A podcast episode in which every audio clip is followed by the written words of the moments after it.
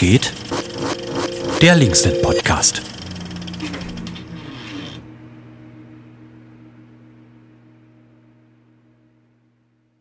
Herzlich willkommen zu unserer lang vermissten Folge vom Linksnet Podcast. Äh, das hat tatsächlich mehrere gar nicht mal so gute Gründe. Äh, Ostern war ein besserer Grund, aber ein Teil von uns war eben auch in Quarantäne. Ähm, ja, nichtsdestotrotz äh, starten wir heute mit einem Mysterium, muss man fast sagen. Nachdem Johannes schon so oft angekündigt wurde, habe ich jetzt äh, das große Glück, heute mit ihm diesen Podcast machen zu können. Und begrüße dich erstmal. Hallo Johannes. Hallo, ja, ich bin sehr froh, es nach wahrscheinlich über zwei Jahren dann auch mal in diesem Podcast geschafft äh, zu haben. Genau, heute ja auch anlässlich eines äh, großen Ereignisses in Sachsen. Ja, stimmt. Deswegen lohnt sich das, den auch so spät die Woche rauszubringen. Große Ereignisse werfen ihren Schatten voraus. Ja, dieses große Ereignis haben vielleicht schon einige mitbekommen, aber willst du noch mal sagen, was das genau war? Genau, also heute hat mehr oder weniger überraschend nach äh, zahlreichen äh, weiteren Skandalen innerhalb der letzten Tage der sächsische Ministerpräsident Michael Kretschmer äh, den beliebten Innenminister Roland Wöller entlassen, nachdem offensichtlich in den letzten Tagen sämtliche Versuche äh, gescheitert sind, ihn zu einem gesichtswahrenden äh, Rücktritt zu bewegen. Und genau, dementsprechend hat auch ähm, die beliebte Timeline füller-rücktritt.de äh, momentan ein großes äh, Revival. Wir verzeichnen sehr, sehr viele Aufrufe. Und ähm, genau, äh, es gibt ja auch mehr als genug Gründe dafür, sich äh, heute nochmal die gesamten über 40 Skandale, die Wöller so produziert hat, in seinen viereinhalb Jahren Amtszeit äh, nochmal genauer anzuschauen. Ja, nun kommt das nächste CDU-Gesicht. So, der Name ist ja schon bekannt, oder wurde zumindest schon benannt, wer das werden soll. Ich habe ihn gerade nicht parat.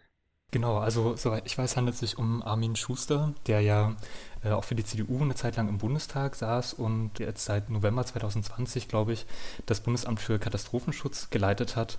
Genau, und jetzt so kolportiert wurde als äh, Merkel-Kritiker von rechts, von dem also jetzt weder eine menschenwürdigere Asylpolitik als auch eine, eine weniger repressive Polizeipolitik zu erwarten ist. Nichtsdestotrotz darf man sicherlich gespannt sein, was dieser Wechsel auf dem Innenministerposten jetzt so für Folgen hat für Sachsen. Und die sächsische CDU-Fraktion scheint sich ja vor allen Dingen eben aufgeregt mitgekriegt zu haben, dass es bei Armin Schuster wiederum um einen Westimport handelt und sich da anscheinend niemand in Sachsen dafür gefunden hat. Naja, wenn man die Anforderungen anschaut, Ex-Polizist, da sind ja die meisten in der AfD mittlerweile.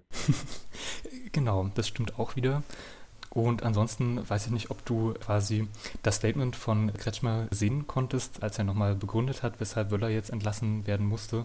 Auch das war ja sehr skurril, weil er eigentlich nur Wöllers tatsächliche oder vermeintliche Erfolge aufgezählt hat, unter anderem eben ja das äh, durchgesetzte neue Polizeigesetz, äh, wo ja nach wie vor eine Normkontrollklage anhängig ist von den Grünen und der Linkspartei. Genau, und eigentlich gar nicht darauf eingegangen ist, welche Skandale Wöller so produziert hat in seiner Amtszeit. Also auch das war eigentlich eine, eine sehr skurrile Entlassungserklärung heute. Ja, die wollen sich aber im Grillen bestimmt auch noch in die Augen gucken. Genau, also ohnehin ist es ja irgendwie sehr überraschend, dass Kretschmer diesen Schritt überhaupt über sich gebracht hat, nachdem die, die beiden ja eigentlich seit, seit vielen, vielen Jahren verkumpelt sind aber möglicherweise ja jetzt doch nicht mehr so sehr. Und äh, Wöller scheint ja aber seinen Rücktritt trotzdem einigermaßen mit Humor zu nehmen. Auf seiner Facebook-Seite hat er jedenfalls äh, eins äh, offensichtlich von seinem Sohn gezeichnetes äh, Bild gepostet, genau, wo der Sohn sich anscheinend darüber zu freuen scheint, dass sein Papa jetzt mehr Zeit für ihn hat. Und genau, zumindest für seine Familie kann man sich jetzt also ebenfalls äh, freuen. Ja, das habe ich auch gesehen. Das war tatsächlich ein netter Umgang damit, fand ich erstmal. Die Frage ist natürlich, also die, solche Personen werden natürlich nicht fallen gelassen in Sachsen, wo uns der Kollege Wöller da mal wieder begegnet, in welche Position er dann irgendwie reingehieft wird. Genau, man darf sehr gespannt sein und bei den ganzen Skandalen um Wöller als Innenminister, er ist ja auch immer mal hinten runtergefallen, dass er ja auch schon mal mit einem Müllskandal zu tun hatte vor über zehn Jahren inzwischen. Und genau, es ja dann auch nicht nur eine, eine Vorwürfe gab hinsichtlich seiner Doktorarbeit, sondern er ja eben auch schon mal als Kultusminister äh, zurückgetreten ist, vor ziemlich genau zehn Jahren inzwischen. Also stehen die Chancen ja vielleicht gar nicht so schlecht, ihm nochmal in anderer äh, Position in einem sächsischen Kabinett äh, wieder zu begegnen. Und auch dann darf man sicherlich wieder auf viele mehr oder weniger lustige Begebenheiten mit ihm freuen. Ja, wobei ich glaube, das kann man nicht nur so sehr an der Person festmachen. Also am Ende ist ja das Ausschlaggebende, dass es ein CDU-Innenminister ist und die CDU einfach seit 30 Jahren sämtliche Strukturen bestimmt und damit auch für jeden Schaden den Strukturen haben, verantwortlich ist. Genau, absolut. Also das würde ich auch so sehen, einfach dahingehend, dass man sich jetzt, was die Asylpolitik angeht und auch was die Polizeipolitik angeht, sicherlich keine Illusion machen muss, dass es dort genauso repressiv weitergehen wird wie unter Wöller auch schon. Man kann nur wahrscheinlich davon ausgehen, dass sich Kretschmer im Westfall dieses Mal dann jemanden ausgesucht hat, der vielleicht in der Kommunikation nach außen und nach innen ein bisschen besonder agiert und dann äh, die, die Skandale, die zweifelsohne weiterhin auftreten werden, irgendwie besser zu vertuschen in der Lage ist. Genau, aber trotzdem scheint ja so, so eine allgemeine Heiterkeit zu herrschen, dass sich die, dieser Wöller-Rücktritt, der seit, seit Monaten und Jahren irgendwie vorangetrieben worden ist, von verschiedenen Seiten jetzt tatsächlich irgendwie durchsetzen ließ, äh, nachdem man ja eigentlich geglaubt hat, äh, nach so vielen Skandalen äh, gibt es gar nichts mehr, was, was man noch draufsetzen könnte, um Wöller dann tatsächlich zu einem Rücktritt zu bewegen. Ja, wobei ich habe mir auch schon so Interviews von dem Schuster durchgelesen und ich glaube, das wird äh, eigentlich können wir schon eine neue Seite anlegen für Schusterfeld. Genau, ich dachte auch schon, äh, wer, wer sich jetzt äh, schuster-rücktritt.de als Domain sichert, äh, hat sicherlich eine Goldgrube eröffnet, weil äh, da sicherlich mit, mit vielen äh, neuen Skandalen zu, zu, rechnen sein wird. Und genau, es gibt ja auch schon viele Stimmen, die äh, quasi sagen, Sachsen kommt jetzt innenpolitisch eigentlich vom, vom Regen in die Traufe.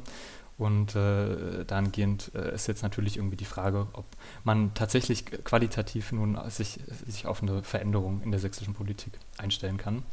Ähm, genau, die Frage ist, gerade wird vom Wöller-Rücktritt ja alles überschattet, ist im Linksnet-Universum eigentlich in den letzten ein, zwei Wochen noch was anderes passiert? Kannst du dich noch an was anderes erinnern?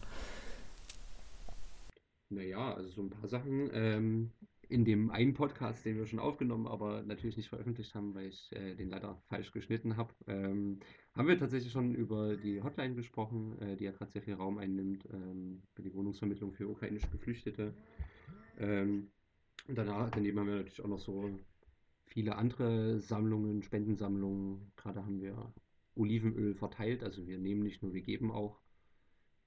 Ja, äh, Ansonsten kann ich mich an die letzten Wochen gar nicht so detailliert erinnern, muss ich sagen. Das ist einfach so ein, so ein arbeitsförmiger Brei. Das stimmt. Ja, und äh, es, es kommen ja irgendwie auch nach wie vor äh, viele krasse Tasks dazu, die dann jedes Mal auch ordentlichen Arbeitsaufwand erfordern. Und ich kriege es auch immer wieder mit, dass äh, gerade die Ukraine-Hotline ja auch unglaublich viele Kapazitäten bindet.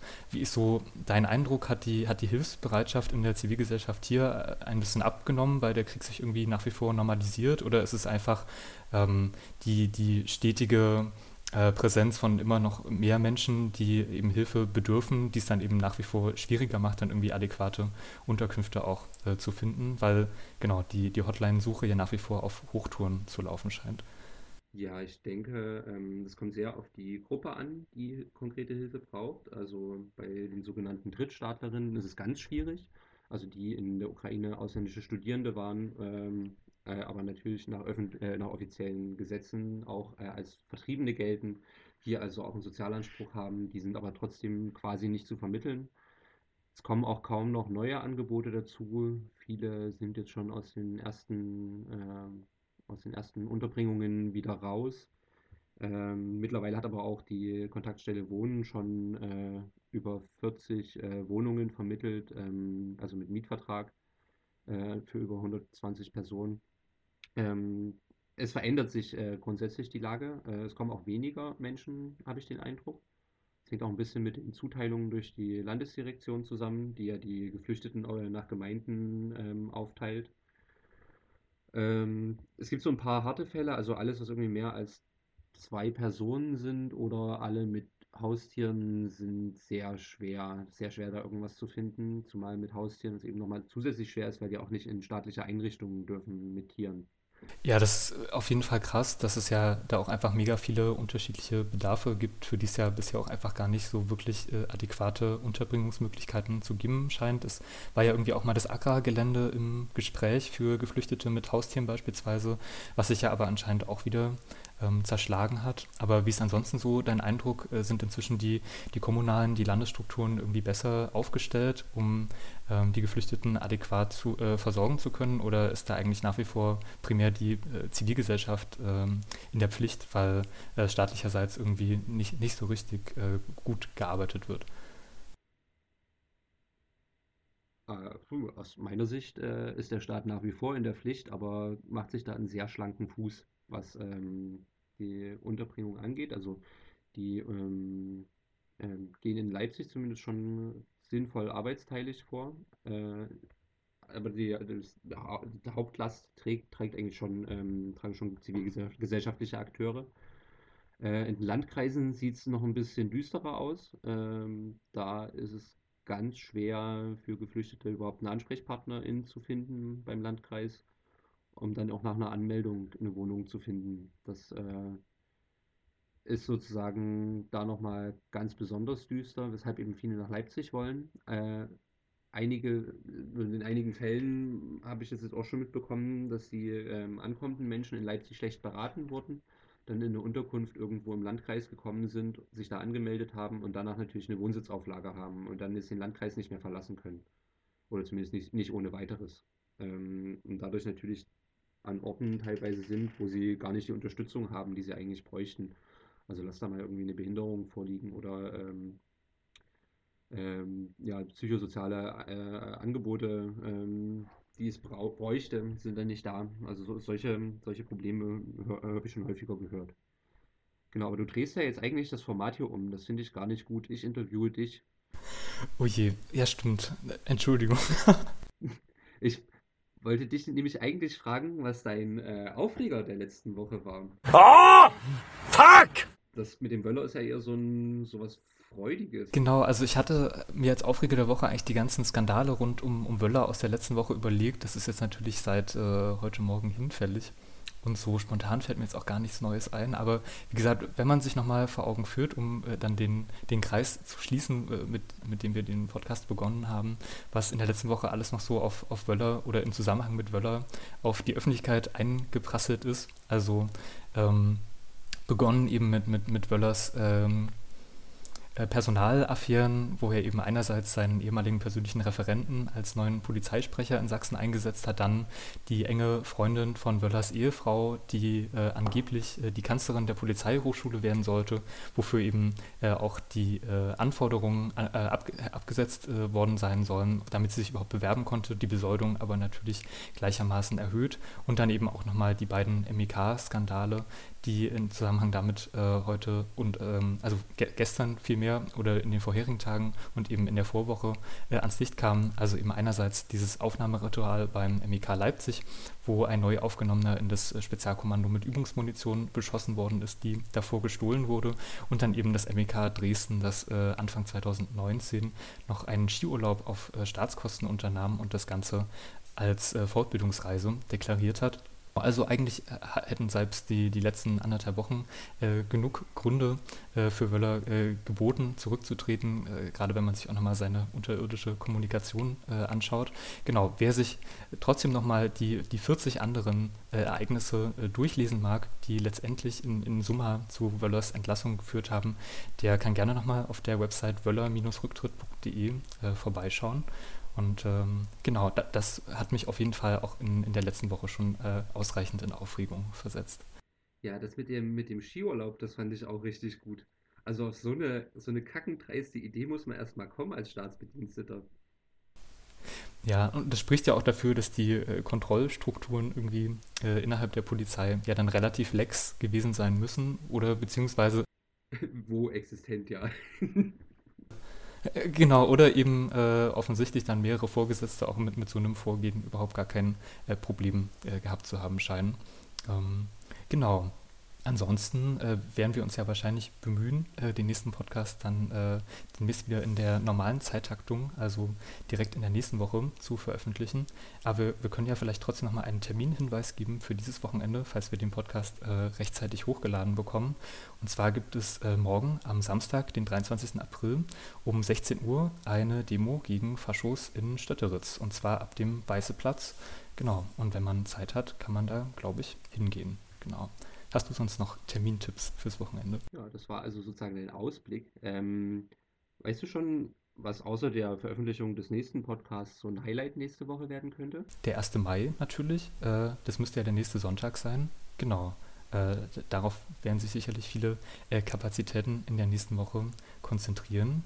Genau, ansonsten, wenn ich gerade so kurz durchdenke, fällt mir noch gar nichts ein. Ja, beim 1. Mai eher so rote Fahne Bratwurst, klassisch bei der Gewerkschaft oder äh, was, was hast du für Pläne? Tja, äh, die Pläne sind noch nicht ganz so fest. Ich bin auf jeden Fall sehr gespannt, äh, wie sich der 1. Mai so äh, generell darstellen wird. Also ob wir einen 1. Mai erleben wie vor Corona gefühlt, wenn man das überhaupt schon sagen kann, oder ob es eben doch vergleichsweise sehr ruhig bleiben wird, wie in den vergangenen zwei Jahren auch. Ist dann auch eine Frage, wie, wie dann eben viele Menschen und Strukturen jetzt irgendwie mit dieser sogenannten neuen Normalität irgendwie umgehen, dass man theoretisch wieder alles darf, aber eben die Frage ist, ob äh, es sinnvoll ist, jetzt äh, sämtliche äh, Abstandsgebote außer Acht zu lassen, äh, nur weil man wieder äh, Massendemos ohne Maske und Abstand theoretisch ja durchdrücken könnte, wenn man denn wollen würde. Ja, na, ich hoffe mal, dass Vernunft mh, hm, da ist und siegt. Aus eigener leidvoller Erfahrung weiß ich, dass das äh, gar nicht so leicht ist. Genau, passend zur aktuellen Situation. Ähm, yes, ansonsten muss ich ja wahrscheinlich noch sagen, wer dann den nächsten Podcast mitmacht, oder? Genau, du darfst jetzt nominieren. Genau, ich nominiere Jule für den nächsten Podcast und dann können wir sicherlich noch ausführlich darüber sprechen, wie die Demo in Stötteritz lief am Samstag und genau, wie es im Hinblick äh, auf den 1. Mai in Leipzig aussieht und auf eine sehr spannende Veranstaltung, die uns noch am 2. Mai in Leipzig äh, im Ostpassage Theater erwarten wird. Das noch als kleiner Spoiler und ähm, genau. Genau, die Termine findet ihr auch bestimmt alle in unseren Social Media Kanälen falls ihr euch da mehr äh, informieren wollt dazu. Herrlich. Im Prinzip sind wir fertig soweit, Johannes. Schön, dass du da warst. Hat mich gefreut. Nu, grandios. Mich hat es auch sehr gefreut, das nach zwei Jahren endlich mal hinbekommen zu haben. Ja, war ja eigentlich gar nicht so schwer, wenn man es mal endlich umsetzt. Gut, dann wirst du also ganz oft jetzt deine Nominierungen nachholen müssen. Äh, genau, mindestens alle zwei Wochen, ja. Na, so oft vielleicht nicht. Wir sind ja noch ein paar mehr. Nee, herrlich. Dann wünsche ich dir erstmal ein schönes Wochenende auf jeden Fall. Vielen Dank, dir auch und äh, bis zum nächsten Mal. Bis dann. Ciao. Ciao.